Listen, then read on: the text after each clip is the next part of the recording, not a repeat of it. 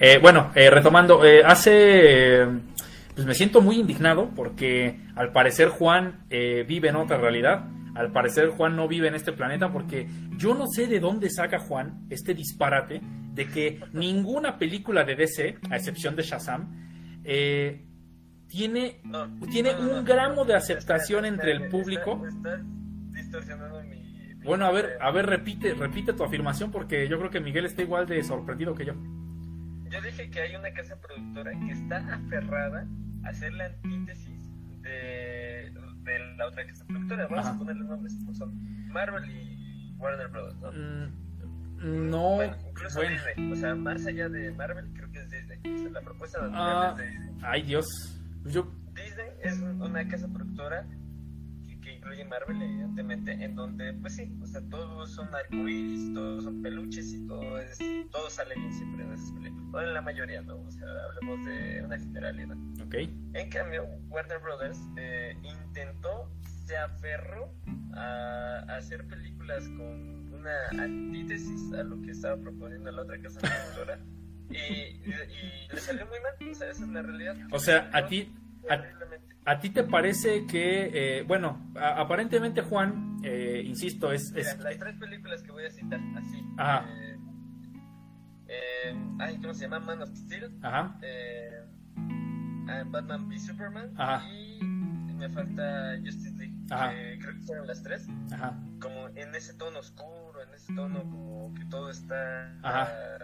Como un mundo ya estás trastornado y demás. ajá. Las tres tienen calificaciones muy bajas en Rotten Tomatoes. que Ah, que bueno, página qué, bueno, qué bueno que, que la referencia, que la referencia en la crítica especializada y general para Juan sea Rotten Tomatoes, porque entonces, si Rotten Tomatoes le da una, le da una calificación de casi 96% a Spider-Man lejos de casa, que es una de las peores adaptaciones del personaje en cine, entonces yo creo que no tiene absolutamente nada de solidez lo que estás diciendo. De hecho, Gaby, Es que hay- Gaby hay- está hay- comentando en la caja que por favor ya te quitemos el micrófono. Entonces. Tiene dos criterios. El primero es, como de la crítica, efectivamente, y el otro criterio es la, la recepción general de la audiencia. Y en ambas calificaciones le va muy mal a estas películas.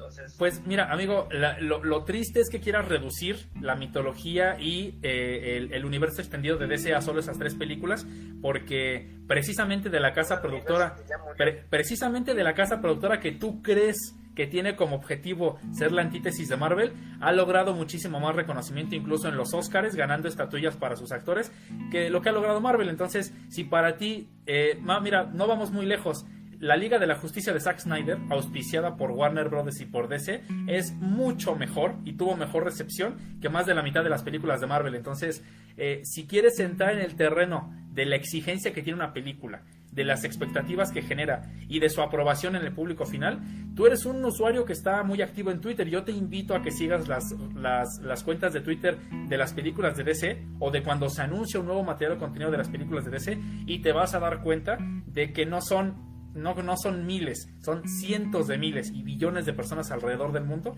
las que sostienen el éxito de estas películas. Eso no significa que todas sean buenas, por supuesto que no. Hay, hay muchos desaciertos. Estoy, eh, hay algo que es parcialmente cierto desde mi punto de vista en lo que dices. Creo que DC se equivocó en algún momento en querer darle el control creativo absoluto a Zack Snyder, porque la idea que tenía Zack Snyder, no solamente para sus versiones de la Liga de la Justicia, sino en general para la atmósfera y para el matiz que quería en su universo, en su multiverso de DC, era quizá un poco precipitado. Y claro, eh, estamos acostumbrados a distinguir con una paleta de colores grisácea y siniestra a DC y con una paleta de colores nítidos y vívidos y esperanzadores a Marvel, porque es la clase de historias que ellos han decidido adaptar. Eso no significa, eso no, o sea, vamos a, ¿quieres hablar del espectro que significa el éxito comercial? De del espectro que significa el éxito creativo. Por supuesto que Marvel ha sido exitosa a lo largo de los años, no solamente eh, en lo que se refiere al canon del UCM, desde antes ya tenía películas o sagas ex- exitosas como el Spider-Man de Sam Raimi, tiene un fandom grande Blade, las películas de los X-Men donde participan Patrick Stewart y, y Hugh Jackman, es decir, eh, Halle Berry. O sea, claro que son compañías exitosas y claro que son películas exitosas, pero de eso a decir que DC vive únicamente con el espíritu de ser la antítesis o el antagonista de Marvel, me parece muy, muy, muy eh, hasta irresponsable o desatinado, porque otra vez, ¿quieres hablar de crítica especializada? ¿Quieres hablar de reconocimientos? Los actores que participan en películas de DC ya lograron Óscares y las películas de Marvel no son tomadas con seriedad por absolutamente nadie. O sea, esa es la realidad. Hay gente que quería que WandaVision ganara todo en los semis, en los... Sí, en los semis. Y desafortunadamente... No, y aquí, aquí criticamos WandaVision y aquí criticamos muchas películas de Marvel, los que yo le he dicho, hay incluso hay películas que ni siquiera me han dado ganas de ver y a la fecha no las he visto. Pero el punto no es ese, el punto es que creo que esa casa productora se en marcar ese tono tan oscuro que de hecho ni siquiera fue idea creativa de ellos.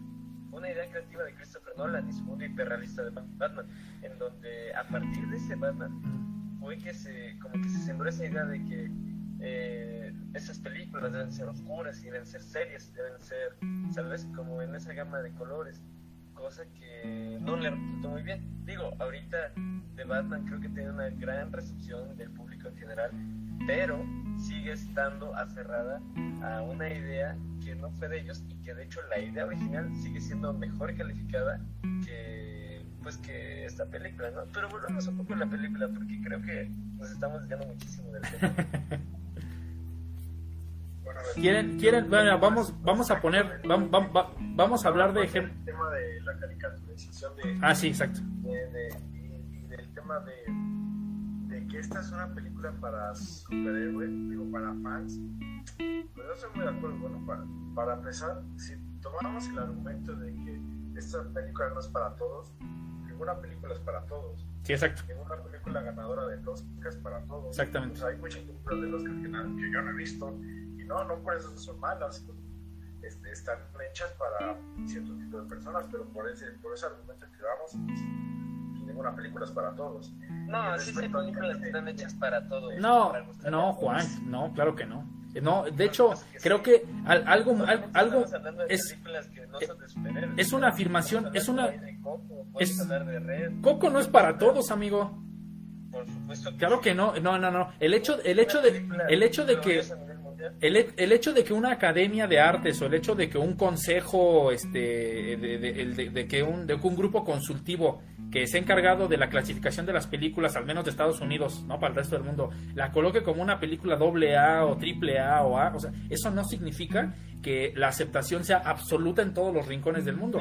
Por supuesto que no. ¿Conoces a alguien que no le haya gustado Por supuesto que sí, tú no, tú no conoces. Bueno, pero es que también, mira, eh, vamos a, vamos a caer en un error metodológico creyendo que solamente a las personas que conocemos solamente las personas que conocemos representan el total de la población y sobre todo el, total de la población que tiene acceso a las películas o que desea ver las películas. Entonces, yo, yo estoy de acuerdo con Miguel, o sea, las películas, ninguna película es para todos, o sea, eh, ninguna película, vamos a hablar de películas que satisfacen, de películas que convencen y de películas que están hechas para un público objetivo.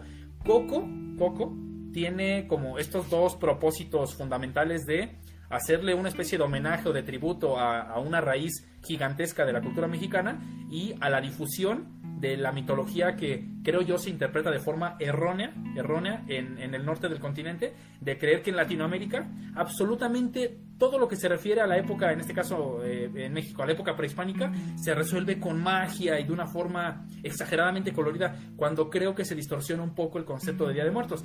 Pero eh, yo siento que es muy peligroso hacer una afirmación eh, que tu premisa universal sea tan general y tan absoluta y decir que si hay películas que son para todos o que funcionan para todos. Claro, bueno, yo, yo no comparto, amigo, la verdad. Bueno, no, no quería que se extendiera tanto lo que iba a decir. No, no, ahora lo repites, Miguel. Respecto a eso, eh, era, era un punto de vista. El otro que decía que esta película está hecha solo para fans, por supuesto que no. La, la película por excelencia que está hecha para fans y a muchas personas no les gustó fue Batman y Superman. Esta es una película hecha estrictamente para fans. Aquí en esta de Batman no tienes que saber de cómics para saber de qué va la película. Exacto. El, tema, el tema es una película. Yo no dije para fans, Mike. Yo dije de nicho. No, si dijiste para fans ahorita. Amigo, estás estaba contradiciendo. Primero, que fue el, el, bueno, no sé, pero en esta película evidentemente es un tema de misterio, de thriller, de tipo como bien mencionado, del de Zodiaco, este, de Seven también sobre todo, pero eh, es una película que es, extremadamente, si tomas el género o lo que es una película, aborda todos los aspectos de una buena película, en un momento. Historia, guion, eh, actores, música, Fotografía. fotografía, pero Mira, es más, vamos a tomar un referente ahí que acabas de decir, la música. Yo creo que, o sea, a ver, vamos a hablar de una, igual, de una generalidad. Eh, podemos hablar de bandas legendarias como Queen o como ACDC como los Beatles incluso, ¿no? olvida mucho lo que vas a decir si vas a ofender a Nirvana. Güey, no quiero decir madre. Pues eso es el resumen. Nirvana no es una banda para todos.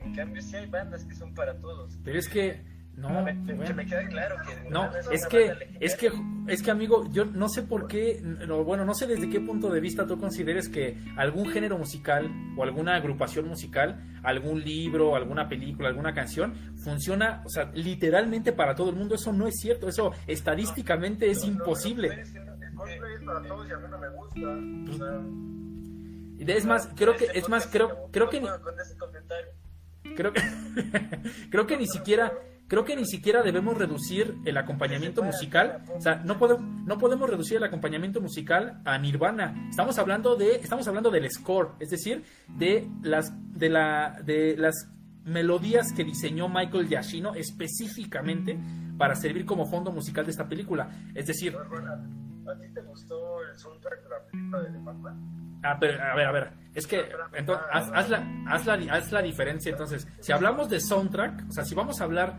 de las canciones que forman parte de la banda sonora, claro, Música de la- Juan- sí, claro, pero me gustó mucho más el score, o sea, creo que... Ah, Juan. Sinceramente, eh, no me encantó. Creo que es, eh, a ver, otra vez, Nirvana me parece una gran banda, pero no es una banda pero a ti recuerdo que nos comentaste que te gustó muchísimo el soundtrack con la banda sonora de Spider-Man, este, No Way Home, o, de- o más bien que la trilogía de, de Tom Holland, su banda sonora te gustó, ¿no? No, Pero no tiene... podemos buscar en los capítulos y estoy seguro que no. No, es que, es que otra vez, es que bueno, voy a, voy a diferir un poquito porque otra vez, es que eh, si nos metemos, ahí, ahí sí creo que estoy un poquito de acuerdo con Juan, si nos metemos, si empezamos a confrontar gustos musicales que tienen que ver con la banda sonora, o sea, nunca vamos a salir de esa zanja de discusión porque la banda sonora está integrada por canciones que muchas veces no son hechas necesariamente por la película, sino que ellos toman de la discografía de distintas agrupaciones musicales y que las incluyen ahí como una especie de homenaje o porque creen que funcionan en ciertas escenas, como en Spider-Man Homecoming que hay, que hay canciones de, este, ay, ¿cómo se llaman?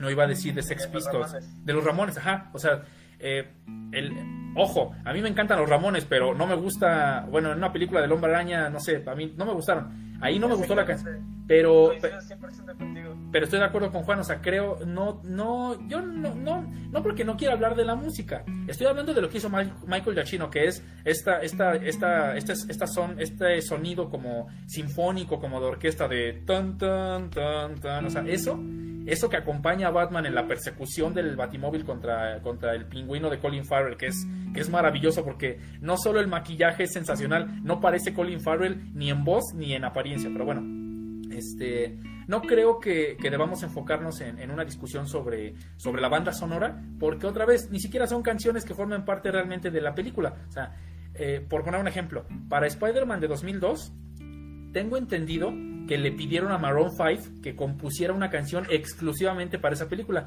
que se llama eh, Woman, y que forma parte de la, de la lista de, de- de pistas de Songs About Jane, que es el primer, el primer este, álbum discográfico de Maroon 5 ahí a lo mejor podríamos decir, bueno, eh, les quedó bien la melodía y los acordes, shalala, shalala, pero, pero si queremos hablar del soundtrack de esta película, no creo que nos lleve como a nada útil o a nada eh, ilustrativo esa discusión, porque no son canciones hechas realmente para la película, son canciones que se considera que, que encuadran bien con ciertas tomas. Pero no, no le pidieron al artista que, compusiera o que cantara algo exclusivamente para The Batman. Eh, creo que para Iron Man, por ejemplo, si hay una versión de DC, de DC, perdón, de ACDC, ya estoy confundiendo, eh, de ACDC, que se interpreta con la intención de que salga en esa película. Eso ya es un poco diferente. Pero no, regresémonos a la película. Eh, ustedes, hace rato Miguel dijo algo muy importante. Es la primera vez que yo veo una complicidad tan bonita y tan carismática entre Batman y entre Jim Gordon. Lo que hace Jeffrey Wright, muchos dudaban de este actor que sale en Westworld, si no me equivoco, en una serie de HBO. Y para empezar, es maravillosa la confrontación que tiene con él, tratando de sostener su prestigio como policía incorruptible pero asumiendo que Batman es su amigo, porque, ¿sabes? La forma en la que le habla, la confianza, el, el, compadrazgo, la complicidad, es algo que yo antes no había visto ni en series animadas ni en películas. Entonces, creo que es un punto muy, muy, muy interesante de la película, saber cómo, eh, cómo Jim Gordon eh, cede ante algunas de las peticiones de Batman y de verdad son un punto de respaldo, son una red de apoyo permanente.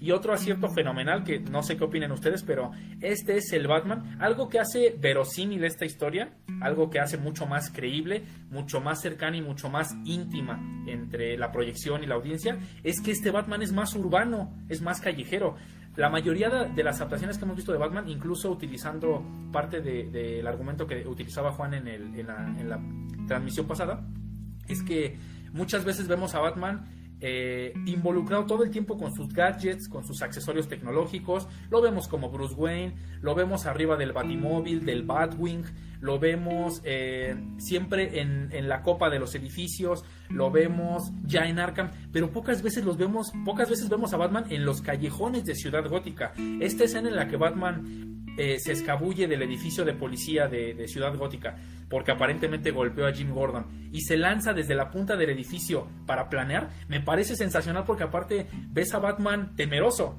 se nota que es un Batman novato, se nota que es un Batman inexperto, que apenas está puliendo incluso su técnica de planear, su técnica de, de, eh, ¿cómo se dice? Que aún no puede planear correctamente y entonces ver a Batman inexperto, ver a Batman temeroso, verlo, verlo caminar sobre las calles, verlo, ver un Batman callejero, un Batman más urbano, un Batman más en contacto con la escoria de Ciudad Gótica, que eso creo que es un acierto de esta película. Y, eh, y en todo caso, eh, a lo mejor los acertijos de Edward Nashton, hay, hay, gente, leo de pronto por ahí críticas de que no son acertijos tan inteligentes o tan rebuscados. Bueno, creo que eh, también no podemos ser tan severos con eh, la complejidad intelectual que hay detrás de un acertijo, porque entonces eh, ya tendríamos que hablar como de precisión científica y como de, este, no sé, como de un desafío de gimnasia cerebral que a lo mejor sí podría salirse del tono de la película. Pero a mí me parecen, esos me parecen tres grandes aciertos de la, de la cinta. ¿Qué opinan ustedes? ¿Les convence esta relación entre el comisionado? Bueno, aún no es comisionado policía Jim Gordon, pero, pero es comandante o jefe de la policía.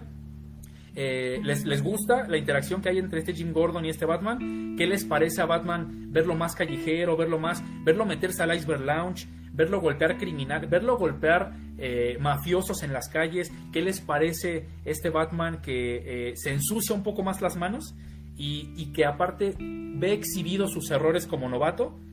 Para no ver a un Batman perfecto y como bien decía Miguel hace rato, a un Batman que al menos en lo que se refiere a estrategia y al descubrimiento de respuestas de los acertijos, siempre está un paso atrás del villano. Bueno, eh, antes de que divagaran de lo que quería explicar, pero no me dejaron de la banda sonora, respecto al tema de, de, este Batman que decía Juan de aspecto de Wayne, que no le gustaba que se hiciera Bruce Wayne. Eh, en cierto punto creo que es entendible este Bruce Wayne porque va de la mano de lo que, de lo que va la historia. Es un Bruce Wayne realmente joven, un Batman que apenas lleva dos años, dos años como vigilante y es un Bruce Wayne que si no me equivoco por lo que vi en la película en realidad tiene como 23, 24 años que, que pues el güey apenas está él, conoce el mundo pues entrando a putazos, salvando, intentando salvar Ciudad Gótica. Y creo que pues, todo, todo, el tema de la inexperiencia nunca se demostró hasta un villano a, a, a, la par o incluso que lo superó en, muchos aspectos.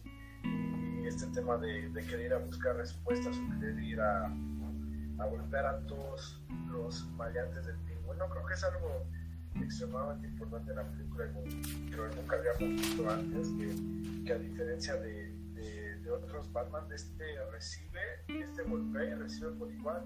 O sea, es, es un experto en, en, lucha, pero también se le nota la, la, la, falta de experiencia en esa situación, ¿no? Bueno, sí, experto, no, no tan experto, pero que, que, es un Batman que vez, o sea, te demuestra que el güey da y recibe.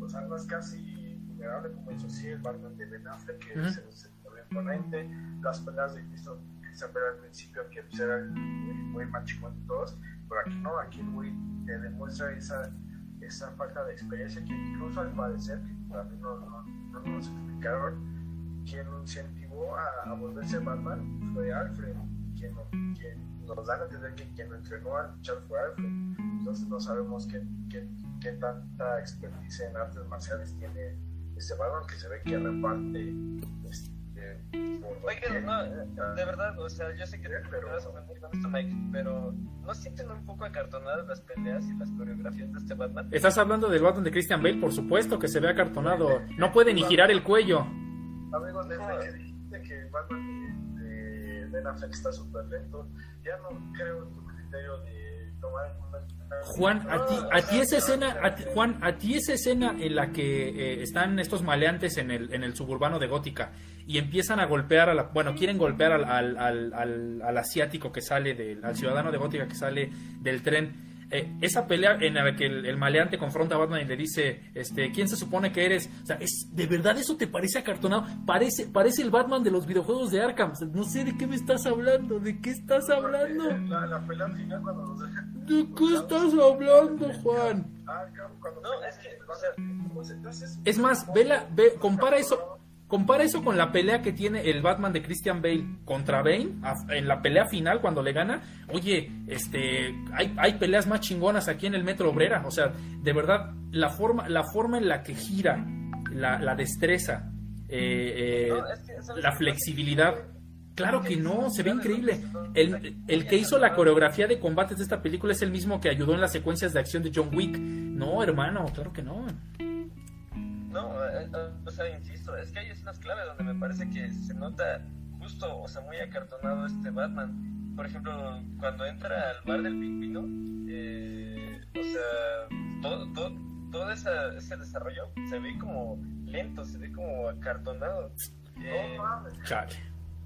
No, Mike, no, no sé, no sé en qué momento Juan se transformó en este, en... no, no, no, no, no, no es posible, no, o sea, es que se les pregunto genuinamente porque, o sea, es posible. miren, lo, digo de corazón, o sea, yo soy el único que no es fan de Batman aquí, que me gusta, sí, me gusta normal, me gusta como me gustan las papas aburridas, ¿sabes? O sea, Ay, si Dios las como bien, si no, pues no pasa nada. No, Pero no. el punto es ese. O sea, creo que eh, eh, el tema es que, o sea, de verdad no están viendo las fallas naturales de una película. No, claro, por, por supuesto que tiene fallas, pero buscando- más bien yo creo que tú estás encaprichado con convertir los aciertos de esta película en fallas, porque claro que tiene equivocaciones, o sea, por supuesto que, mira, eh, eh, hace rato eh, estaba escuchando un, un programa de radio y eh, Miguel ya lo había comentado en estos programas, pero bueno, voy a retomar este, lo que dijo Miguel y lo que escuché en ese programa. Eh, estamos desafortunadamente, creo que muchas de las producciones de Hollywood, y tengo que decir Hollywood porque es de donde más surgen, no es el único, no es la única fuente, pero desafortunadamente muchas de las producciones de Hollywood nos tienen mal acostumbrados a que si no hay un momento de acción, de comedia, de romance, de eh, desnudez explícita, de violencia, de colores, de explosiones, de movimiento permanentemente durante la película, entonces es una película aburrida. Y entonces creo que hay por ahí tan... Le he leído a tantas personas decir, desde luego he leído, y creo que Miguel no me dejará mentir, en redes sociales y, en, y en prensa televisiva, en medios de comunicación, hay muchísima más gente conforme y muchísimo más que satisfecha con esta película, colocándola, a lo mejor eso ya es cuestión de cada uno, yo sí la coloco por momentos por encima de El Caballero de la Noche, pero ya el simple hecho de que la crítica o los creadores de contenido o las personas la estén poniendo cerca o al nivel de, de, esa segunda entrega de Christopher Nolan, ya creo que es más que prueba suficiente para, para corroborar el éxito de la película. Pero bueno, muchas de esas producciones hollywoodenses nos han mal acostumbrado a que si no hay dinamismo todo el tiempo, es una película aburrida o es una mala película. Entonces, eso significa que tiene que haber sangre, tiene que haber relaciones sexuales, tiene que haber, tiene que haber violencia, tiene que haber golpes, tiene que haber explosiones, tiene que haber una coreografía de combate, tiene que haber efectos especiales, tiene que haber insultos, discusiones. O sea, todo, todo, todo tiene que ser tan activo y tan dinámico y tan, tan artificial para que consideremos que la película es, es, es divertida. Y yo con- yo difiero totalmente. Además, utilizas un, ejemplo. No, no se trata de que esta película sea divertida, se trata de que sea una película con sentido. Creo que eso es lo único, congruente, ¿sabes? Y, y no lo es. O sea, Pues, ay Dios, mira, que, creo, creo que puedo, o sea, puedo apoyar eh, parcialmente lo que dice Juan porque volvemos al punto. Hablar de un universo en el que existe un multimillonario que utiliza un traje de murciélago para salir a combatir el crimen y que además tiene estos, estos accesorios tecnológicos. O sea, yo estoy, estoy de acuerdo que esa clase de, de universo, esta clase de circunstancias pueden ser poco verosímiles para la audiencia, estoy de acuerdo. El problema es que eh, quiero, o sea, bueno, ahorita Juan habló de eh, un Batman acartonado, ¿no? De un Bat supuestamente acartonado en su entrada al, al Iceberg Lounge, que es este, este centro de reunión para mafiosos, de entretenimiento popular para mafiosos. Pero, Juan, ese no es un ejemplo, bueno, desde mi punto de vista, ¿verdad? Ese no es un ejemplo de una incongruencia o falta de sentido de la película. Quiero que nos compartas, para saber si, si coincidimos o si te entendemos, dinos uno, uno o varios ejemplos de esas faltas de sentido o de congruencia de argumento que según el tú... escopetazo El escopetazo, ¿cuál escopetazo? el que le dan al final de la película, prácticamente. El o sea, eso, eso, es, pero eso, bueno, pero falta de sentido de qué o incongruencia de qué. Sí, o, o sea, mira, la, la escena se desarrolla muy particularmente. Ajá, Eh, le dan un escopetazo ajá, y, y después de eso pues, termina muy mal y Ah. se inyecta, me imagino que adrenalina, pues en realidad nadie, o sea, no es como que te lo dicen Ah. o que yo lo, lo recuerde. ok, ok. Y, y nada más en el momento en el que llega, no recuerdo si fue Catwoman o fue Morón, Ajá, y ya, o sea, se tranquiliza, ¿sabes? O sea, como, como que lleva una secuencia tan rápido pero tan lenta al mismo tiempo que se vuelve incongruente. O sea, y así O sea, creo que podemos. Exacto, ese es el punto. O sea, la adrenalina no funciona en ese, de esa manera. Ah, bueno, Juan, pero es que, bueno, o sea, ojo, no estoy diciendo, creo que, o sea, yo, yo acompaño un poquito la opinión de Juan. Claro, después de un escopetazo a, a quemarropa, por supuesto que pues, en el mundo real nadie sobrevive, pero creo que estamos, estamos en el terreno de las convenciones que uno acepta como parte de la película. Si en ese momento le disparan en la cabeza a Batman y le vuelan los sesos, pues, o sea, no sé, eh, no estoy diciendo que tenga precisión científica, no estoy diciendo que sea fiel. No, no, es que justo es lo que te. O sea, y esto lo hablamos en algún otro capítulo del podcast. O sea, yo creo que como espectador asumes el mundo en el que se está Sí, claro. la película. Pero justo, este es un. eh, lo que plantea esta película es un mundo todavía más realista que el que proponía Christopher Nolan. Sí, claro. Tiene- Sí. Para que tuviera realismo la película. No, o sea, creo que incluso el escopetazo es innecesario, ¿sabes? A eso me refiero. Es, mira, vamos, vamos, Porque, va- o sea, justo es una escena de acción que no se necesitaba, que decían incluirla como para que tenga cierto ritmo la película, pero que en realidad, o sea, o la pones bien o la quitas, o sea, porque en, real- en realidad no es una escena que suma de ninguna manera. bueno, fíjate, creo, creo, No, ahí viene la parte fundamental de, del cambio de banda cuando le dicen que al villano que se lo putea, pues, bueno, fíjate, fíjate, creo, creo que puedo, o sea, puedo admitir, digo, yo no soy quien, yo, yo como, como bien dijo Juan, nosotros no somos la voz del público en general, nosotros somos, no somos la voz de la audiencia universal, creo que puedo entender, de verdad puedo entender, eh, que a lo mejor, a lo mejor el ataque que recibiera Batman en ese momento fuese uno menos letal eh, o, un poquito más verosímil que un escopetazo a quemarropa. Y aún así pu- pudo haber funcionado una golpiza, a lo mejor que lo golpeara un coche no tan fuerte, no lo sé. Pero, pero bueno, eh, yo quiero preguntarle a Juan, quitando ese ejemplo de la escopeta, que estoy de acuerdo, a lo mejor no fue la idea más ilustre de Matt Reeves, o a lo mejor no es, no es el escenario ideal para que... Espérame, espérame. No estoy diciendo que no funcione, a mí sí me gusta. Pero bueno, para, para tratar de darle sentido un poco más a lo que dice Juan, tratar de aterrizarlo. Juan, en lo, en lo que se refiere a la historia, a la historia, o al surgimiento de Batman como vigilante, al redescubrimiento de su verdadero propósito, que no es la venganza, a la desmitificación de sus padres como figuras altruistas y modelos ejemplares de ciudad gótica. A, eh, fíjate que hay algo que me gustó mucho, que es eh, cómo justifican que se posiciona a Carmine, Carmine, Falconi como la cabeza del crimen en toda Ciudad Gótica y cómo se convierte básicamente en el alcalde que gobierna desde las sombras, al decir que este proyecto de renovación que tenía eh, como bandera de su campaña Thomas Wayne, en el momento en que fallece, se convierte prácticamente en una mina de oro a la que todos quieren tener acceso, tanto la burocracia como eh, el elemento criminal de Ciudad Gótica. Entonces, eh, Básicamente. de verdad me quiero ser grosero, pero me puedes repetir la pregunta, por favor. No, todavía no lo hago, pero eso ah, iba. Entonces, este, es, es, ese es un ejemplo, a mí se me hace un ejemplo muy, muy, muy bien elaborado o bien justificado eh, para decir, vean cómo de una causa noble y justa, de una causa que buscaba, de una causa que buscaba combatir la desigualdad social, nació, nació un asesino serial, básicamente, porque desampararon a muchos niños huérfanos y cómo provocaron que aumentara la corrupción en Ciudad Gótica, cómo ese fondo de rescate financiero para la ciudad provocó que toda la escoria de la ciudad incluso tuviera más poder financiero y más poder político del que ya tenía. Entonces, amigo, de esos cuatro puntos, de, de, eh, de la batalla que, que libra el acertijo, de lo que quiere, del mensaje que quiere difundir entre la sociedad, de la complicidad de Jim Gordon y de, y de, y de y del Batman de Robert Pattinson. De todos esos puntos, dime en cuál no encuentra sentido o congruencia para poder replicar, porque lo del escopetazo. se, los dije al principio, o sea, a ver, tampoco estoy diciendo que la película es la peor porquería que haya visto en mi vida, porque no, o sea, creo que tiene buenos aciertos. Creo que el, villano me parece alguien, eh, alguien interesante de conocer. Es un villano que vas que conforme se va desarrollando la película, como que te vas inmiscuyendo y vas entendiendo sus motivaciones.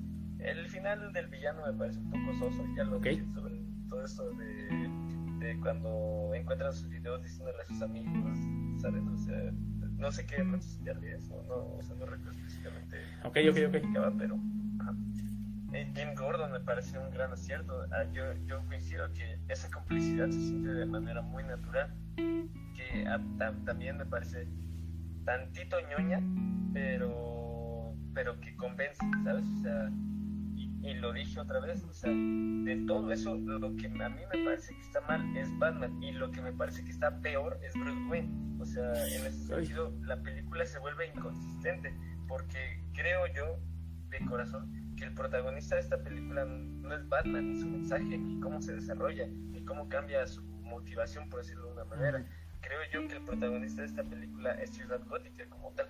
Em, ay, Dios. Bueno, a ver, dime, bueno, es que a lo mejor no estoy entendiendo, amigo, pero ¿por qué? O sea, bueno, mira, lo de Bruce Wayne, a lo mejor puedo entenderte un poco y aún así no estoy de acuerdo, porque casi no tiene tiempo en pantalla. Yo creo que fue intencional que casi no tuviera tiempo en pantalla. Entonces, eh, ver al personaje, o sea, ver a Robert Pattinson enfundado siempre en el, en el, en el traje o en la indumentaria de Batman, pues obviamente hace que tengamos más material para hablar sobre el vigilante que sobre su alter ego multimillonario. Estoy de acuerdo. Que aún así creo que dejó buenas bases. O sea, eh, eh, está en un área gris, vamos a dejarlo así. Pero, ¿de verdad crees que Batman no hizo nada? O sea, eh, involucrarse en las escenas del crimen, descubrir la red de pistas que dejó el acertijo, ayudar a Gatúbela a encontrar a la chica rusa que era su mejor amiga y que fue desaparecida por intentar descubrir quién es la rata alada, quién es el informante en el caso.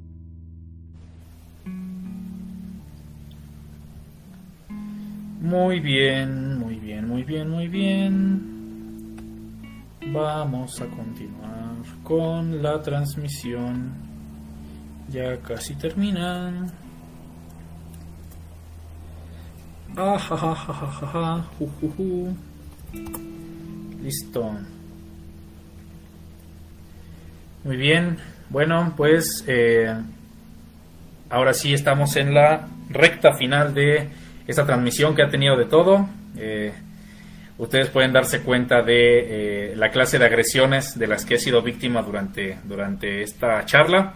Pero ha valido la pena, ha valido la pena porque creo que todos hemos compartido, sobre todo yo, este, tratando de convencer a Juan de que su necedad no lo va a llevar a ningún lado. Entonces, esperemos que recapacite, ¿no? Hay que esperar simplemente a que, a que se una nuevamente a la, a la transmisión. Que recapacite porque yo creo que es dañina, ¿no? Es perjudicial. es, perjudic es perjudicial esa clase de obstinación, es perjudicial. Es admirable la perseverancia, que sea tan persistente, tan insistente, pero su terquedad no lo va a llevar a ningún lado. Esa, esa necedad, esa ceguera, eh, el sesgo, el sesgo y la falta de, objetividad con la que está viendo la película, no lo va a llevar a ningún lado y como les dije hace unos instantes, el día que fuimos a ver la película, eh, Juan se quedó dormido porque al parecer si Toreto no aparece tuneando eh, su vehículo en pantalla, para Juan es una película que valga la pena. Entonces, solamente vamos a esperar a que, a que regresen Juan y Miguel a la transmisión. Eh, que se unan pronto. Eh, mientras tanto, eh, creo que hay un par de, aspectos que yo quería comentar. voy, a, voy a reincidir en, lo, en, mi argumento de partida. El que surjan esta clase de producciones, el que surjan esta clase de películas, es solamente la muestra de que conforme avance la historia de un personaje en pantalla y tengamos más de una versión de ese mismo personaje, ganamos todos, ganan los fans. Qué bueno, qué bueno que eh, el mundo televisivo, que el mundo cinematográfico, que el mundo de la industria y de la cultura del entretenimiento no se quedaron solamente con el Batman de Adam West. Qué bueno que esa no es la única versión de la que podemos hablar. Qué bueno que nuestra única referencia no solo sea el Batman de Christian Bale. Qué bueno que, que después de casi bueno, no, todavía, no cumple un siglo, perdón, pero me estoy alocando, pero qué bueno que después de décadas la versión, la versión comiquera y la versión hasta cierto punto caricaturesca del Batman de Tim Burton, de la ciudad gótica de Tim Burton, eh, qué bueno que no sea la única bandera que podemos izar quienes amamos al personaje.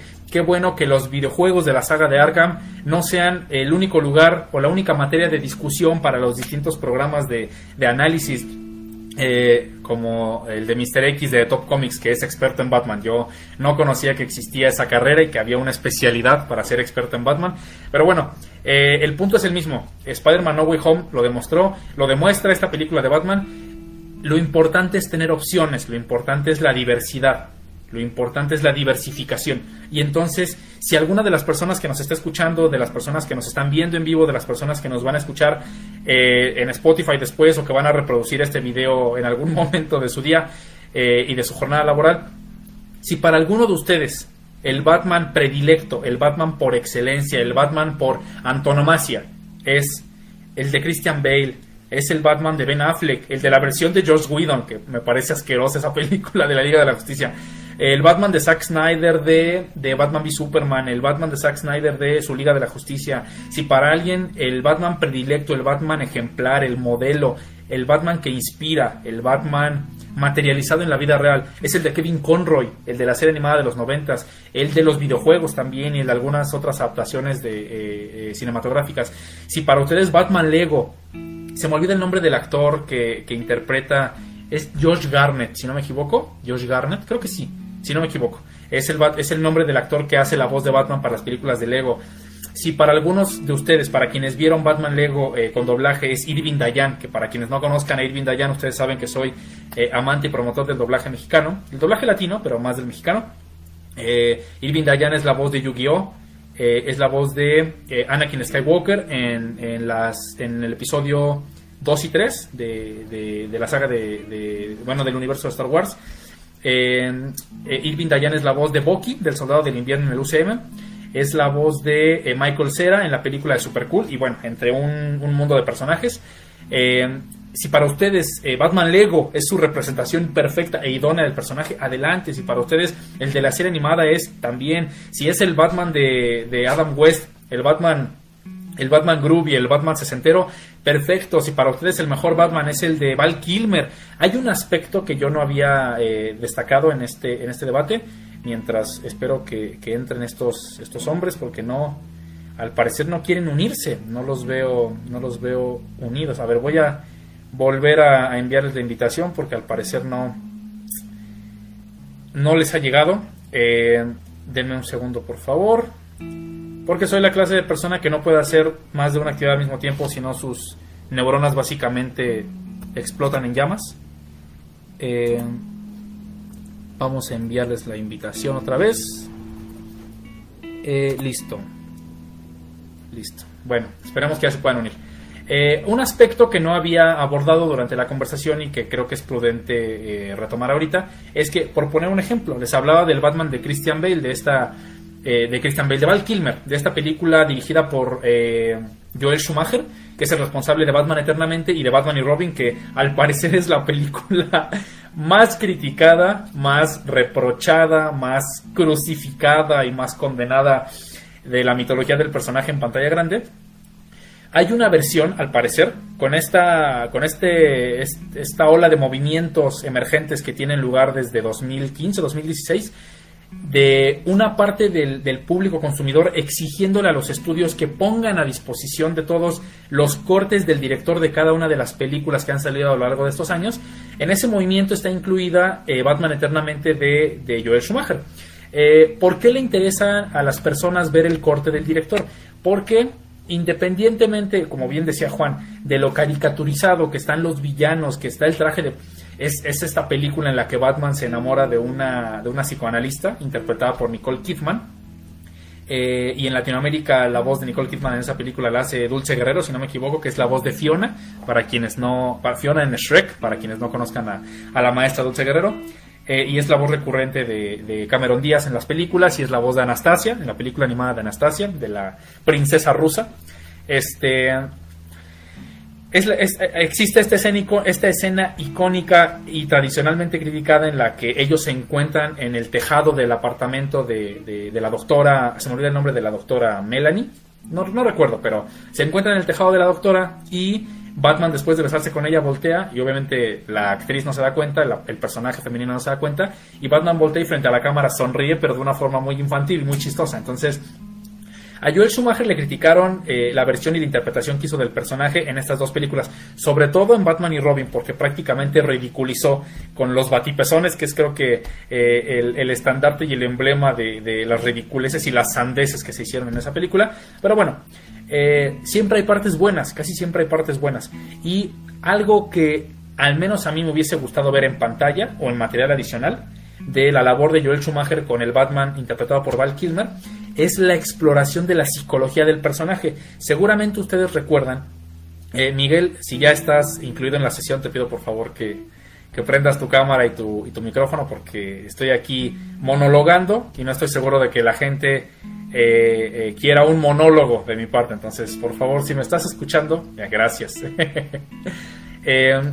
Decía que un aspecto interesante de esta versión de Batman Eternamente de, Joel Schumacher, que aparentemente solo está disponible en, en, el corte del director, es, si ustedes recuerdan, el acertijo interpretado por Jim Carrey en esa película tenía como plan orquestado crear un mecanismo de hipnosis y de control cerebral al que pudiese someter a la población mundial. Y entonces el objetivo de Edward Nigma en esta película es, con ese dispositivo conectado a través de la red satelital, que pudiese transmitirse en, cadena eh, de televisión abierta a nivel local y a nivel mundial, eh, la intención de este acertijo era controlar a la población, eh, volverlos, volverlos sus súbditos y prácticamente dominar, ¿no? La dominación mundial y la conquista del, planeta entero.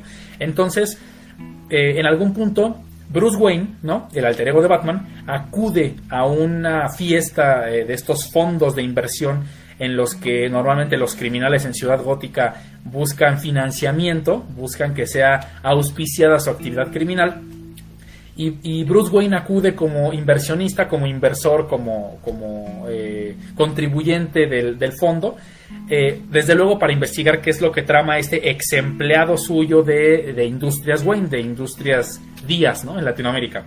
Y entonces, en algún punto, esta máquina del, acertijo, al, hacer una lectura de las ondas cerebrales y de la actividad neuronal, es conectada, ¿no? Este dispositivo es conectado al cerebro de, de Bruce Wayne y se revela una imagen en pantalla de un murciélago volando y hay una especie de analepsis, hay, un, hay, un, hay una regresión al pasado, a la infancia de Bruno Díaz, de Bruce Wayne, y podemos observar un par de pasajes y un par de memorias que tiene almacenadas Bruce Wayne sobre lo que tuvo que vivir cuando fallecieron sus padres. Una parte del funeral, una parte de eh, la crianza que Alfred tuvo con él mientras eh, superaban esta pérdida de, de Thomas y de Martha Wayne, Y es una imagen muy interesante porque es parecida a esta esencia y esta energía siniestra y tétrica y, escabrosa y tenebrosa que se tienen en las películas, eh, en los thrillers actuales en, las series sobre asesinos seriales, en las series detectivescas, en los programas que tienen que ver con resolver un crimen y en los que el personaje todo el tiempo está paranoico y que no confía en nadie, que es un personaje en decadencia, es un personaje deteriorado, es un personaje cuya moral está resquebrajada. Y entonces, eh, observar estas dos escenas, una, insisto, del funeral de los, de los Wayne, ver a un niño eh, que obviamente nació en una familia, en un seno acaudalado, verlo parado a la mitad de los dos ataúdes, de los féretros en los que se encuentran Thomas Wayne y Martha Wayne, eh, con una iluminación muy tenue, muy sutil, y después eh, verlo alejarse, verlo huir de un murciélago gigantesco, a mí me parece un concepto muy interesante para explorar la psicología del personaje y para entender un poco mejor cuál es el eh, cuál es el trasfondo de la mente de Bruce Wayne y de la mente de Batman que como bien decía Miguel como acierto de esta nueva película de The Batman eh, de Robert Pattinson es que logran fusionar ambos conceptos. Es que al final de la película sí eso creo que es la el principal riesgo un riesgo bien tomado un riesgo bien domado un riesgo creativo un riesgo ideológico incluso es decirle a la audiencia Batman y Bruce Wayne son la misma persona. No es un alter ego. Batman no es una entidad eh, maligna y violenta y sádica que vive dentro de, la, dentro de la mente de Bruce Wayne y que se apodera de su cuerpo para, para poder tomar las decisiones y las acciones que él, no, que él no se atreve, que no tiene la valentía para tomar. Claro que no. El acertijo le da un mensaje contundente a Batman y creo que es en donde logra sorprenderlo, es es en donde logra vencerlo en esta batalla de conceptos. Ponte tu máscara, porque así eres más auténtico. El verdadero tú ¿sí? Al que yo siempre he admirado y el que me motivó, el que me motivó para llegar hasta aquí, para cumplir esta meta, porque tú y yo somos un equipo, es esa máscara que traes. Esa máscara revela tu verdadero espíritu. Esa máscara es un portavoz de tu significado, es el espejo de tu verdadera existencia. Y se resalta todavía más cuando Batman se pone violento y golpea el vidrio de, de, de la celda de comunicación en el asilo Arkham, en el psiquiátrico de Arkham, cuando está hablando con, con Edward Nashton. Y entonces eso a mí me parece el reflejo, ¿sí? De un mito de Batman que con los años hemos comprado y con el que hemos estado de acuerdo. Y que no está mal, ¿eh? en otras películas no lo exploran o no lo abordan de forma negativa, pero no saben qué, qué ilustre y qué, qué sorpresa tan agradable descubrir en palabras de un villano que la mejor versión de Bruce Wayne, la mejor versión de Bruce Wayne es Batman que no hay dos personalidades, que no hay dos entidades luchando dentro de un mismo cuerpo, que cuando se pone esa máscara, sus mejores virtudes, su versión más heroica, su versión más inspiradora, la versión más esperanzadora, la de colores más fuertes, más salvajes, la más creíble y sobre todo la más eh, arrolladora, la más avasallante. Eh, dice, dice mi amigo, dice mi primo Johnny que se interrumpe la conexión. Um, no sé si me estén escuchando bien los demás. Eh, Miguel se unió y se fue, entonces no entiendo. Eh, a ver, ah, bueno Johnny, si me estás escuchando, te pido por favor que me confirmes si se escucha bien, si se ve bien, que yo lo veo bien en cámara, pero no sé si, si, si se está escuchando bien, porque Miguel... ¿Mande? Yo te escucho bien. Ah, perfecto, perfecto. Entonces, este, eh, creo que creo que esa es la cúspide de esta película. Es, es, el momento cumbre en el que se confrontan las dos fuerzas que están haciendo oposición durante la historia y una le dice a la otra, ¿por qué, ¿por qué te alejas de tu verdadera personalidad? ¿Por qué te alejas de tu verdadera naturaleza? Esa máscara lo único que hace es subrayar, es resaltar tu esencia, es resaltar tu verdadero significado. Y creo que ese es el mayor triunfo de, de esta película. Eh, insisto, la necedad de Juan no lo va a llevar a ningún lado. Su terquedad, eh, su terquedad no, no es sana, es autodestructiva. Entonces esperamos, esperemos a que se una para, para, para que nos diga finalmente, Juan, ¿ya estás por ahí? Ya, ya estoy de vuelta. Perfecto, muy bien. Entonces, antes de que sigamos con el debate, le quiero decir que... Espera, como que está pausado algo, no sé si me escucho bien. Sí, sí, te escuchamos bien. Ah, te decía, antes de que sigamos con el debate, le quiero Ah. decir a la audiencia que ya perdieron su oportunidad, ya salí del lugar donde estaba. Oh. Entonces, Bueno, de hecho creo creo que nunca nunca establecimos las reglas y nunca dijimos que durante la transmisión tenían que responder, entonces este eh, va, va hasta la siguiente transmisión tienen oportunidad si es que si es que llegan hasta esta parte de- de- del, del video y de la reproducción. Pero bueno, eh, para, para ir cerrando eh, pues el debate, no creo creo que hemos abordado la mayoría de aspectos fundamentales, pero No, me faltó algo muy importante, creo. no, no sigue, amigo, sigue. ¿Eh? El batimóvil. El Faltó Batimóvil. Que yo creo, yo a mí del batimóvil creo que no me gustó, o sea, la, la, la estructura del batimóvil sí es uno más realista, ya sé que es una película más realista, pero a, a diseño de otros no me gustó, pero creo que su introducción y su escena de persecución es una de las mejores, por no decir la mejor, de, de en la que ha aparecido un batimóvil de Batman. Ok, ok, ok. O sea, ¿crees que o sea, la entrada de este batimóvil, la secuencia de persecuciones... No, no, esa, esa es la escena de la película, ¿no? O- Cuando, ok. Cuando lo, lo prenden, el, el sonido, el, el motor que, que va de acorde a la personalidad de este Batman que, que es arrebatado, que no se deja que, o sea, hasta el batimóvil en eso es, es parecido a Batman, y, pero su secuencia de acción y su introducción, como digo, para mí es una de las mejores, por no decir que la mejor Ok, escena de un batimóvil en las películas hasta ahora que han habido de Batman. ok, ok, ok, ok. Oye, amigo, para, para resaltar todavía más la derrota tan escandalosa y tan aparatosa que hoy sufrió Juan, porque no dijo absolutamente ningún argumento sólido y creo que hoy fue más que evidente y más que arrolladora nuestra victoria. ¿Qué te parece si le preguntamos?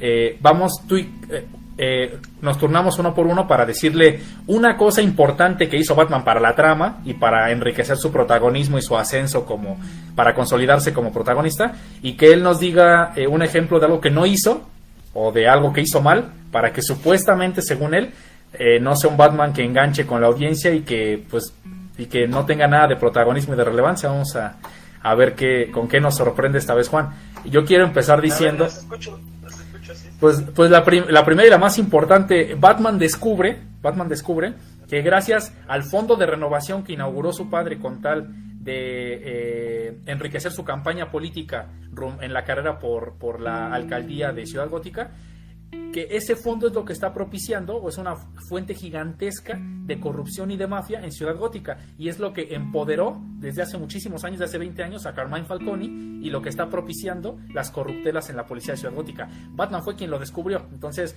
si eso, que es básicamente el argumento central de la película, no es hacer nada, pues entonces no entiendo. Pero a ver, Miguel, por favor, cita otra cosa que hizo Batman importante en Espera, esta antes, película. antes de que bueno, ¿no? eh, no, bueno, vas, de hecho. No, no, no, o sea, va, Juan. Ah, que justo, o sea, el que lo haya descubierto en realidad no tiene relevancia. Ay, no manches, Juan. Absoluta en Chale. la trama, ¿sabes? O sea, Ay, Dios santo. No, no, no, no, no es que... no, o sea, es que, a ver, O sea, que no. Viejo, pero ¿cómo no va a tener relevancia si básicamente Carmine Falcone es responsable de que la policía de Ciudad Gótica sea corrupta? Y básicamente Carmine Falcone es, el- es la causa de que en Ciudad Gótica no hay una red de seguridad, de que no haya redes de apoyo y, y de que personas como Selina Kyle estén en esa cuna de precariedad. ¿Cómo no va a ser relevante? O sea, ¿Sabes cómo me siento en ese momento? Siento que, o sea, siento que tú me estás escuchando como si dijera Ricky Ricky.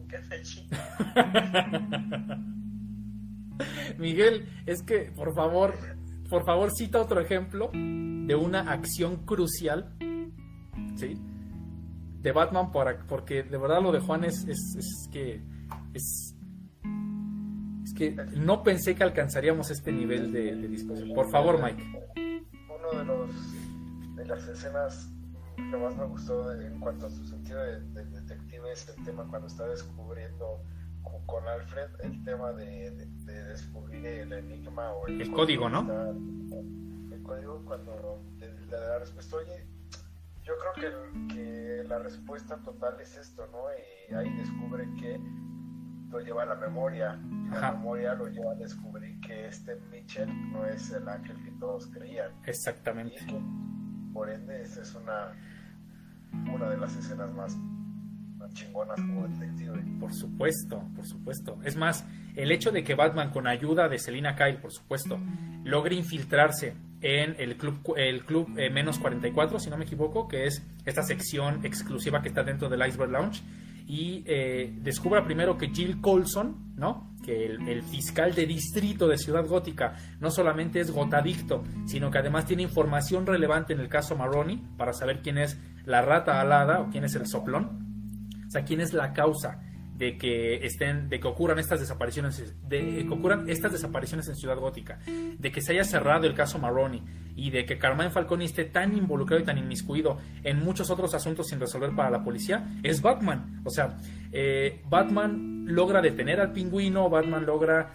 Es más, de no ser por Batman, la población de Gótica en general no se hubiese enterado, uno, de que el alcalde Mitchell tenía, eh, pues básicamente tenía eh, muchísimos asuntos eh, ilícitos sin resolver y que salieron a la luz.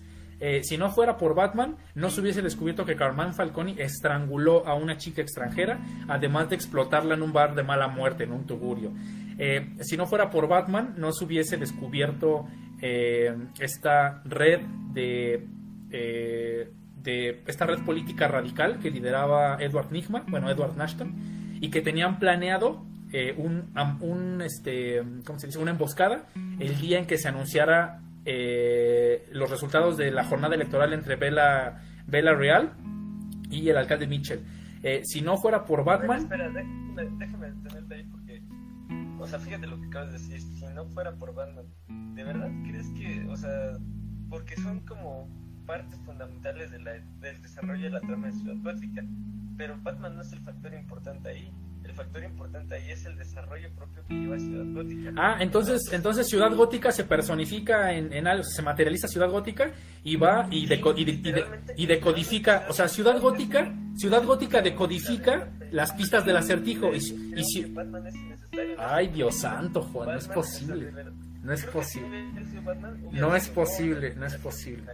Sí, o sea, sí, sí, claro, tiene razón, tiene razón. O sea, Ciudad, Ciudad Gótica persigue al pingüino en un, en un coche y Ciudad Gótica decodifica eh, un código encriptado y Ciudad Gótica descubre una USB en el coche de un alcalde que está ensuciado por la corrupción y, Ciudad Gótica se personifica en alguien para descubrir el cadáver de una chica en un automóvil y Ciudad, y Ciudad Gótica es que, o sea, vaya, si lo pones no hermano es que es que es que de verdad que o sea que, que, te, que no te guste pues claro que está bien pero que digas que Batman es irrelevante en esta película ¿Cómo? no, Juan.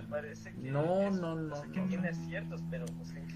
De, decir que Batman es irrelevante en esta película, amigo, es, es la cosa más desatinada y más infundada que te he escuchado decir en todos los programas, en todos. O sea, en todos los programas. Hermano, el protagonismo y la importancia de Batman en esta película sostiene es un eje central, es el engranaje.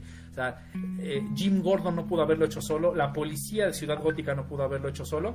Eh, no, no, no, es que, eh, no, ya, no sé, no sé. Ya hemos dicho todo lo, lo, posible y aún así no, no, no veo, no veo un gramo de disposición de tu parte para reconocer lo que ha hecho este Batman. De verdad, real, o sea, creo que hubo personajes que pudieron haber suplido a Batman de manera muy sencilla. El más claro ejemplo es el de acá. Iron Man, Tony Stark. No, no, no. No, no, no, no, no, no. Ah, Steve Rogers. Ay, bueno. ¿Qué cosa? Quiero aclarar ustedes solitos han metido Bueno, mira, ¿sabes, sabes, cuál es la ventaja? Que Juan, Juan no lo puede ver, pero en los comentarios, en durante todas estas cuatro transmisiones que hemos hecho hoy, en los comentarios van cuatro o cinco veces que me dicen que por favor ya le quitemos el micrófono a Juan porque nadie coincide con su perspectiva. Eh, la gente que ya la vio, si bien no la adora o aún no me ha dicho que es la mejor película de Batman, así como yo pienso, eh, están completamente en desacuerdo con, con los argumentos tan endebles que está proponiendo Juan. déjame citar a la persona que yo conozco que es más fan de Batman, que es mi amiga Andrea, que no nos está viendo en vivo ahorita. Ay, Dios Seguramente va a escuchar el podcast en algún momento. No, de sus palabras ella dijo, es una película que ves una vez en tu y ya. Ay, Dios. bueno, ahora sabemos que también la autoridad para, para aprobar las películas de Batman a nivel general es la amiga Andrea de Juan. Le agradecemos muchísimo que, que eh, Saludos, como, como ella es experta, como ella es experta en Batman, si para ella la película solo se ve una vez en la vida, entonces el resto de la población y el resto de la crítica, los, las millones de personas, los cerca de 900 millones de dólares que ha hecho a nivel mundial eh, y su excelente recepción en Estados Unidos y fuera de- del- del país, seguramente... Es más, yo les invito nada más a que hagan un pequeño ejercicio a las personas que nos están viendo. Ustedes googleen en el buscador de YouTube opinión o reseña de The Batman y 9 de cada 10 videos en el título ponen, ya sea por bait o por lo que ustedes quieran, pero ponen que eh, entre paréntesis, entre, entre signos de interrogación, perdón, haciendo la pregunta de apertura para la- la- los, los usuarios, si acaso es la mejor película que se ha hecho de Batman. Entonces, eh, no sé, yo, Juan quiere cegarse ante la realidad y yo ya no puedo. Yo, yo ya me quedé sin palabras, güey. No, ya- no sé qué decir, güey. No, ya es que es, es inútil, la verdad es inútil. Hoy, hoy, en día es, hoy, hoy en particular es...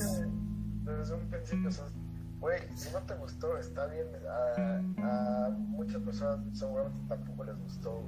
No, ya, ya-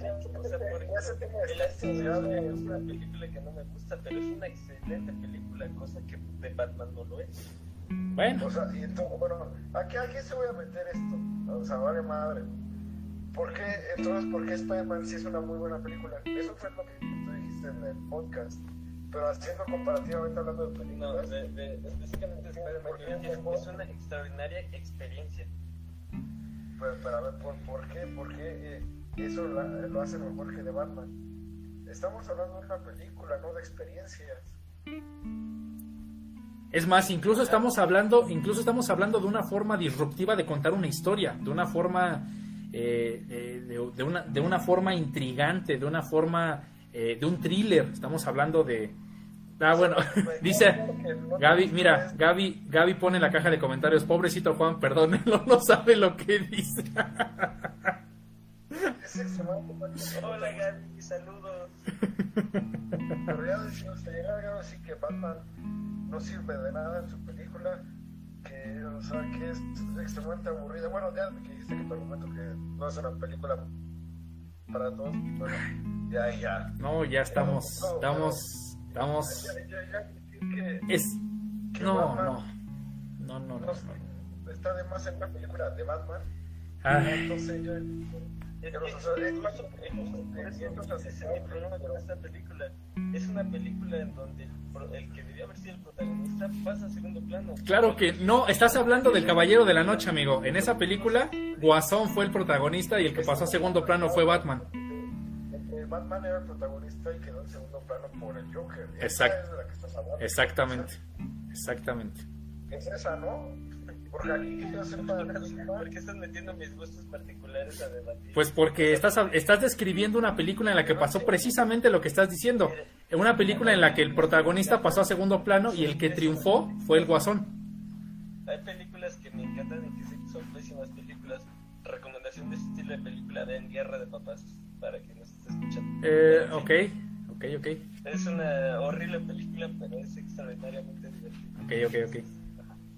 Punto es que yo para que admita que algo es bueno no quiere decir que me gusta. Ya lo dije, Nirvana a mí no me gusta, pero eso no quita que Ah, no, no, no, es que nosotros, nos- nosotros no te queremos obligar de ninguna forma a que, a que aceptes que The Batman es buena, ¿no? Pues eso es lo que, lo que nos, lo que nos intriga, o lo que, lo que nos purga el hígado es que, o sea, ¿de dónde sacas? O sea, o con qué, con qué, eh, con qué argumento, o con, con qué razón sostienes que Batman no tiene relevancia o protagonismo en esta película si cada una de las acciones en secuencia cruciales y definitivas para que se revele la verdad de esta película y para que se desaten los nudos de la trama, tienen que ver con Batman y Batman es quien las impulsa. Entonces, no sé, no sé de dónde dices.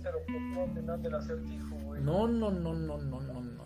Esta escena, esta escena en la que están en el funeral del alcalde Mitchell y llega Jill Colson en su, en su vehículo y en el que tiene una, eh, esta escena en la que tiene un dispositivo explosivo, un C4 en el, en el cuello y, y- y está tan, tan, tan inquieto y tan, des- tan en desconcierto porque el acertijo en cualquier momento puede, de- puede activar el detonador y terminar con su vida, de no ser por Batman, eso, eso hubiese sido una escena de explosión genérica. Y Batman tuvo la oportunidad ante sí de evitar su muerte y Jill Colson no, no, quiso porque prefirió morir antes que poner en riesgo a sus seres queridos. Ese es, otro ejemplo, ese es otro ejemplo. Eh, de no ser por Batman, de no ser por Batman y por resolver los enigmas que colocó el acertijo durante toda la película, no hubiese descubierto que el arma homicida del, de la primera escena del crimen servía para desprender la alfombra del piso donde vivía el acertijo y descubrir finalmente el plano y, y, de esa misma forma la contraseña con la que el acertijo finalmente revelaba su plan de detonación. Alfombra ya. Ay, Dios santo. Pero ya es relevante, o sea. No. Genuinamente pienso que si, o sea, lo voy a poner de una manera extremista. Si la película se llamara Gotham o Ciudad Gótica o como sea, algo relacionado con el mundo de Batman. Ay, Dios. Batman no hubiera existido en la película. El que hubiera sido el héroe, o quizá jugando un rol un poco más de antihéroe, hubiera sido el acertijo. Él hubiera salvado a Gótica. o sea, ay, no sabía que poner bombas en una ciudad es salvar a Ciudad Gótica. Tienes razón, creo que, creo que este, en, en mi perspectiva, eh, al parecer la combustión y la y, sí tiene, tiene razón la pólvora la pólvora y este inundar inundar una ciudad inundar una ciudad es la forma perfecta y matar a su alcalde y matar a su fiscal de distrito y no tiene y matar al, al, comisionado de policía eh, tiene razón tiene, Juan tiene creo que Miguel creo que no hay ningún argumento que podamos utilizar para refutar la postura de, de Juan. El acertijo es el verdadero héroe eh, esta eh, va bueno el antihéroe que iba a salvar a Ciudad Gótica es el acertijo entonces esta película es sobre el acertijo que le roba completamente el protagonismo a Batman. Le roba completamente el protagonismo. es el héroe que se merece pero no el que necesita pero no el exactamente exacto Dios santo Dios ay no bueno, ¿qué les parece? Vamos cerrando el debate del día. Vamos, vamos, pues no, pues no hubo debate, Juan, porque pues al parecer no te presentaste, pero bueno, este agradecemos, agradecemos el pundonor y la convicción que tiene Juan porque aferrarse a semejante, semejantes argumentos vacíos es, es admirable. Este eh, agradecemos obviamente a las personas que aguantaron desde las cerca de las nueve y media de la noche hasta, hasta ahora que terminamos esta transmisión. Eh, eh, quisiera que cerráramos, eh, eh, empezando por Juan, por Miguel, quien guste tomar la palabra, que me digan sus cinco momentos favoritos de la película y además del, protagonista que es Robert Pattinson, a quién les gustaría destacar o, de quién aplauden su, actuación en, términos de personajes secundarios y ya si quieren para cerrar, qué es lo que esperan en las siguientes películas, bueno, si es que se consuma esta trilogía. De las cosas que más me gustaron, como te dije, principio fueron las introducciones. Me encantó cómo apareció por primera vez Batman. Okay. Mi escena, pues no es favorita, pero para mí fue, o sea, fue la introducción del Batimóvil. Cómo, cómo se, se presenta. Fue, fue algo que me gustó un chingo. Me gustó muchísimo la, la última o, ya cuando, es que no es como plantearlo, pero el tema cuando este Pattinson o este Batman ya se vuelve, que se da cuenta que se equivocó en su, en su motivo de, de, ayudar a Gótica, que fue cuando por fin, por primera vez en toda la película, se va a aventar o se va a sacrificar para salvar a alguien, que es cuando se está inundando el, el Madison Square Garden. Si no, si es Madison, ¿no? Ah, no me acuerdo. Pero que, y ahí, puf, que, que parte de electricidad ya se electrocuta. Y la última, esa parte cuando, y creo que para mí es como un simbolismo, cuando prende la bengala, a lo mejor se va a decir, ay, güey, pues sí, lo tienen que seguir, ¿no? Pero, güey, prende la, la, bengala y todos van atrás de él. Claro, claro. Cuando, cuando, cuando le, da la mano a, a, a esta... ¿A la alcaldesa? A, la alcaldesa, pero ella en principio como que no lo acepta. Y el hijo de Mitchell es el que le da la mano. Y ahí lo empiezan a seguir todos y, Batman colonial atrás, este, y todos atrás de Batman siguiéndolo como él es nuestro héroe, ¿no? Okay. Y al final, la parte en la que él se da cuenta eh, y él ya dice, la venganza no me sirvió a mí, no le va a servir a nadie más, debo ser algo más, debo convertirme en algo más. Y, cuando, cuando toca la, la, la, la, chava que lo está ayudando, le, toca el brazo y dice, como si, aquí estoy, yo soy Batman, yo tengo yo voy a estar aquí, ¿no? Okay. Ya dándose cuenta que, que él es, él ahora sí va, va a ser como el Mesías que tuvimos esta palabra, pero el que va a ayudar a, a los ciudadanos, o ya se va, ya se va a fijar en, en los ciudadanos. Y, y, creo que importante y, que, y creo que todos están espectaculares, incluso lo poco que salió a Alfred, sí, sí se muestra algo paternal con él, pero sobre todo está Zoe Kravitz como Catwoman y, y este Colin Farrell como el pingüino. De plano, e, ellos están espectaculares en esos en, en, esos personajes y creo que tienen su mención honorífica y ojalá así se haga la serie del pingüino. Okay. Yo espero ver más de, de Catwoman, aquí quién sabe si vaya a salir en la siguiente película. Okay. Yo lo que, lo que des, espero de la siguiente película es eso, ¿no? El, el tema de no sé si tampoco Matt Reeves vaya va a superar esta, yo creo que sí. Okay. Pero tampoco creo que culmine la, su segunda película como la, la, mejor de todas. ¿Por qué? Porque yo tengo la esperanza o quiero pensar que Matt Reeves sabe que tiene que cerrar o que haya aprendido de lo que pasó con la trilogía de Christian, de Christian Bale. Okay. Después de hacer una película espectacular que cierres bien. Y aquí, y aquí pasó eso con Christian Bale, se vino abajo su trilogía. Okay. Y yo creo que Matt Reeves se va a esperar hasta su tercer acto. Okay. Hacer un cierre épico y, y, un Batman épico más. Ok, ok, ok. Muy bien. Oigan, ¿saben de qué no hablamos? Eh, creo que es importante para, para el fandom de Batman en general. De Joker. Yo creo que sí, ¿no? Es el Joker de. Ajá, el de Barry Keoghan, ¿no? Exacto. Uh -huh. Pues eh, no hablamos de él porque, eh, bueno, yo eh, por ahí escuchaba en un video hace poco y coincido, creo que eh, de los de los uh, antagonistas que normalmente Batman tiene, pues el más representativo, el más icónico es el Guasón y ya hay ya hay bastantes bastantes interpretaciones del Guasón en toda clase de, de, de presentaciones. Aguas, Mike. este, entonces, eh, no, no creo que fuese innecesario eh, tampoco. O sea, a mí me encantó esa, ese, ese, breve diálogo que tienen en el asilo de Arkham, eh, porque eso significa que ya hay una historia, ya hay antecedentes entre el Guasón y entre, y entre, y entre Batman. Pero, pero creo, ah, pero creo que en esta película estuvo bien para no para no opacar necesariamente como el, el, el, el ascenso del acertijo como villano y, y, porque creo que aunque sí me gustaría siempre es siempre es un una eh, eh, siempre deja una sospecha muy agradable saber cómo van a presentar al guasón creo que estuvo bien que se reservaran eso para, para las siguientes películas y es más a mí me gustaría que llegara hasta el final o sea que él fuera eh, se habla por ahí de que en la siguiente película van a introducir a la corte de los búhos a lo mejor a Mr. Freeze se habla del sombrerero loco se habla de Jonathan Crane en la serie en la serie de del pin no supuestamente va a haber una serie que, que, narre los eventos que se viven día a día en el asilo de Arkham y supuestamente el que va a estar detrás de toda esa serie va a ser Jonathan Crane. Entonces no sé pero insisto yo me gustaría ver las algo que, que no me gustó y no lo quería dejar pasar es el tema de, de lo que platicamos en su momento de por qué cerrarse a esta idea de que no existen más superhéroes o sea, mm, yo, creo, yo, yo creo que está bien. O sea, no, no, no, tiene, no, tiene, no tienen que aparecer para que sea realista. Pueden ser unos guiños como en los, los videojuegos de, de Arkham, Ajá. que. O, sobre todo, si te das cuenta, si ves Batman y Superman en principio, tampoco la gente no conocía superhéroes hasta que, hasta que apareció Superman. El único que se sabía y que llevaba experiencia era Batman. Sí, pero es que... que fíjate, ahí yo... Digo, yo pero si, si existen superhéroes estaría chingón. Digo, no por eso los tienes que meter. Uh -huh. No, no fíjate que Mike, creo que en eso tiene solución. O sea, este, llamémosle.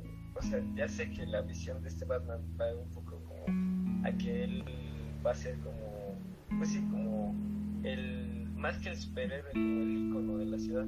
Y va como en esa idea. Y siento yo que está muy encaminado en el mismo sentido que existió Arrow, el Arrow de Stephen Amell, que dura, creo que llevaba tres o cuatro temporadas hasta que apareció el primer otro superhéroe que fue, fue Flash. Y bueno, o sea, pero justo también se, ese Arrow se sentía como en un mundo muy realista, en donde pues, simplemente era un vigilante, un, llamémosle un güey muy atlético con una gran capacidad para, con el arco y la flecha.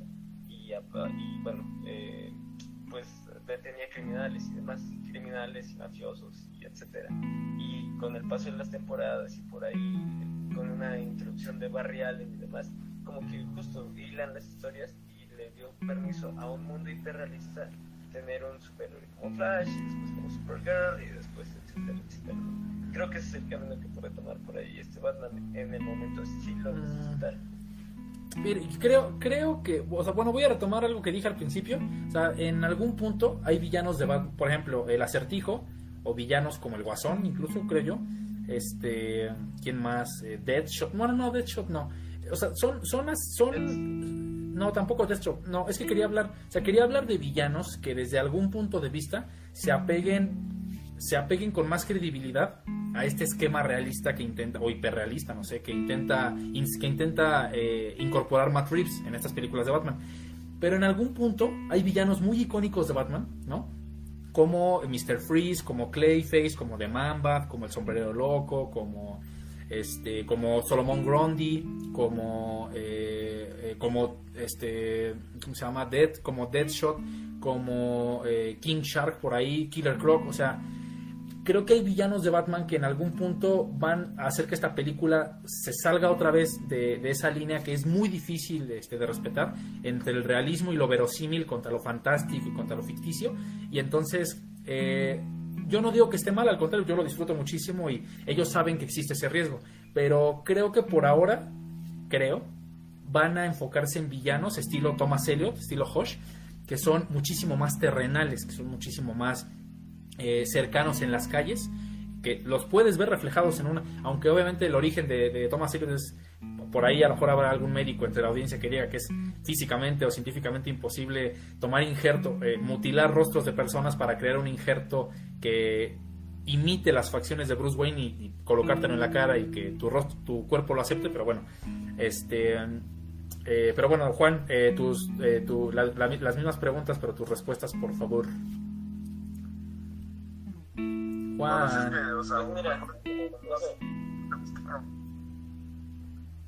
¿perdón? ¿cómo?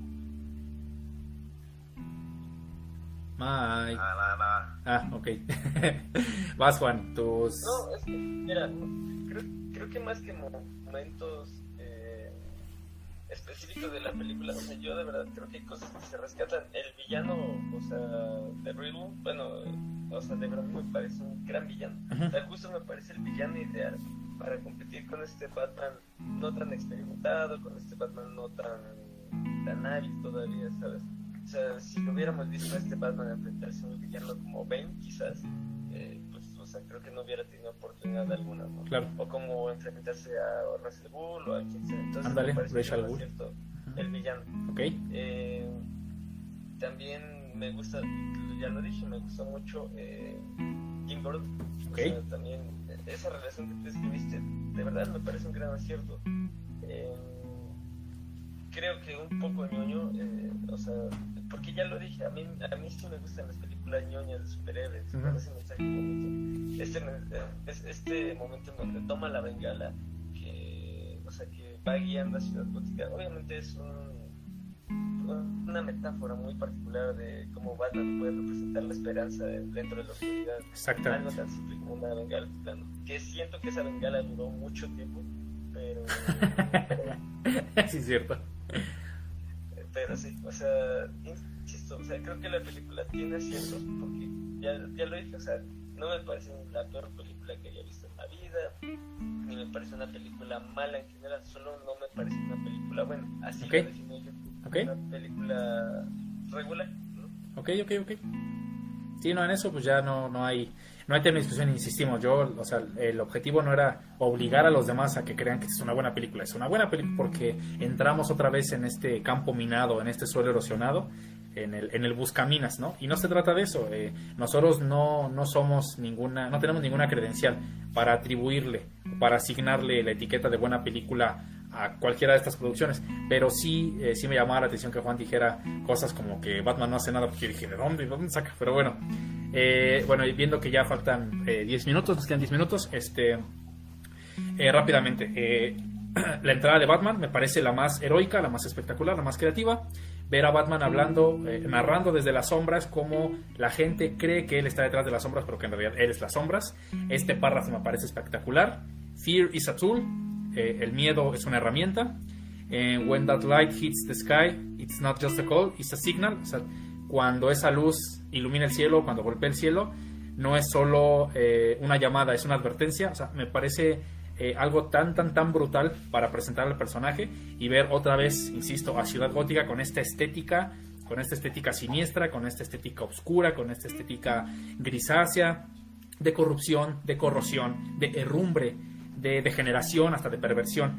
Eh, ver esta ciudad gótica en la que los criminales saben lo que significa Batman y voltean eh, después de cometer X o Y hecho delictivo y voltean hacia la oscuridad y temen que esté ahí se siente el temor en la pantalla. Entonces me parece una entrada sensacional, con un diálogo exquisito. Eh, la entrada de Batman, desde luego, para pelear con estos rufianes que están en el suburbano. Me fascina la escena de persecución, ya lo dijo Miguel. El diseño tan, tan, tan callejero y tan, tan tuneado del Batimóvil es sensacional.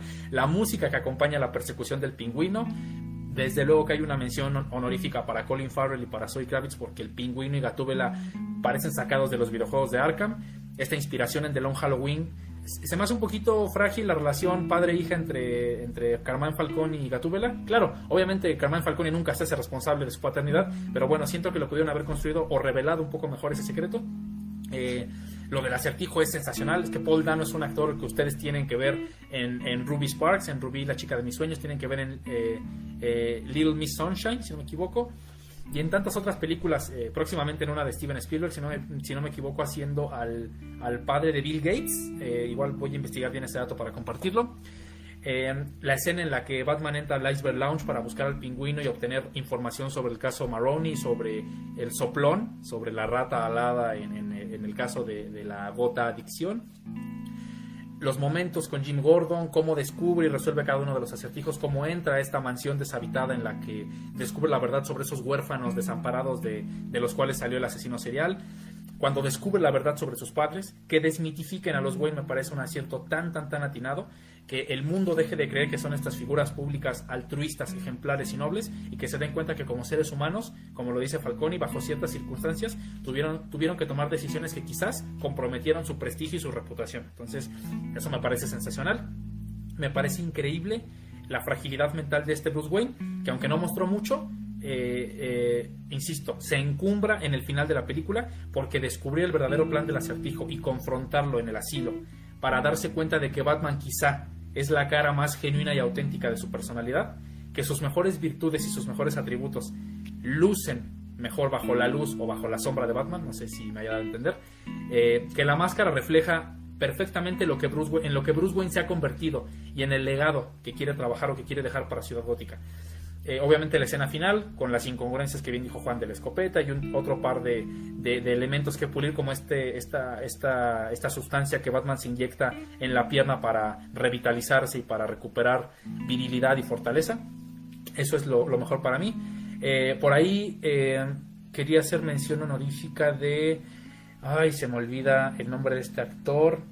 Ah, de Andy Serkis, porque eh, lo he dicho en otras transmisiones, Andy Serkis eh, no solo es una autoridad en el traje de captura de movimiento, sino es, una, dirigió, dirigió Venom, Letter Be Carnage y eh, es Caesar en el planeta de los simios y es Gollum en El Señor de los Anillos y no sé, es, un tipo que está tan involucrado en el mundo del, de la cultura popular y del entretenimiento y creo que no se le ha dado el reconocimiento que, merece. Y yo espero lo que les dije en las próximas películas de Batman, como dijo Miguel, quiero que siga este tono detectivesco, quiero que siga este tono policiaco, quiero que siga este tono del neo-noir, ¿no? Esta, esta representación del estado psicológico deteriorado del protagonista, que desconfía, que está paranoico, que necesita resolver esa, esa gran duda que significa el argumento principal. Y, y me gustaría ver villanos más terrenales para que más adelante si triunfa, si triunfa este proyecto de Mark Reeves y si triunfa este concepto, que yo, lo mismo que Miguel, espero que se guarde lo mejor para la, tercer, la tercera entrega de la saga. En algún momento ya ver a personajes un poquito más, este, pues, eh, fantásticos, ¿no? O sea, ver a, ver, a, ver esta parte de Batman que a quien no le gustaría ver a Batman interactuar con otros héroes y a quien no le gustaría ver a Batman enfrentarse a villanos que están muchísimo más allá de la humanidad y del plano terrenal. Entonces, eh, bueno, creo que eso sería todo. Eh, otra vez muchísimas gracias a las personas que nos acompañaron. Muchas gracias a mi primo Jonathan que eh, siempre escucha los programas, pero no había tenido la oportunidad yo de verlo en, la transmisión. O a lo mejor nos acompañó otras veces y no nos había dicho, pero muchísimas gracias. Gracias a Gaby, Gaby que es una eh, consumidora frecuente, leal y atenta del, podcast en su versión en vivo y en su versión este, en Spotify. Gracias a Aurora por los comentarios, gracias a mi amiga Tania, gracias a mi amiga Jael que estuvo presente, algunos compañeros del trabajo que estuvieron por ahí, eh, a mis primas que siempre comparten la transmisión para que esto le llegue a otras personas. Muchas gracias a, Palafox que por ahí eh, y a Giovanni que nos mandaron un mensajito por otras redes sociales para desearnos éxito en esta transmisión. Gracias por la paciencia. Ya saben que están abiertos los canales de comunicación. Está el número de WhatsApp aquí en la página web. Está esta página de Facebook. Está el correo de Gmail, arcadesmultiversales.gmail.com. Está eh, la página de Spotify del podcast que está como antena P0P, como antena pop, pero con un cero en lugar de una O. Eh, y pues eh, esperamos vernos aquí en, no, más de unas, no más de dos semanas eh, mientras elegimos un tema y ya saben, como lo dije al principio, si tienen alguna sugerencia o alguna propuesta, quieren participar de forma activa, quieren venir a platicar con nosotros sobre cualquier asunto o aspecto que les parezca relevante del el mundo del entretenimiento, sus propuestas son bienvenidas. Gracias por el apoyo, gracias por la paciencia, por la tolerancia y gracias por ayudarnos a sentirnos motivados en épocas eh, a veces tan difíciles.